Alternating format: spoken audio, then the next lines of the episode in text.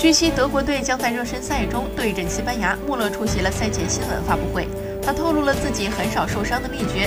穆勒坦言，对俄罗斯世界杯非常期待。穆勒还相信拜仁队友、德国队头号门将诺伊尔能够及时伤愈复出，参加世界杯。拜仁球员经常受伤，但穆勒是个例外。他表示：“我的身体很好，很强壮，肌肉很结实，而且需要在比赛中保持聪明，要在冒险的同时也留心。”德国队领队比在发布会上还开起了玩笑：“西班牙是世界杯夺冠热门，如果哪位后卫能够保住穆勒，我给他五十欧元。”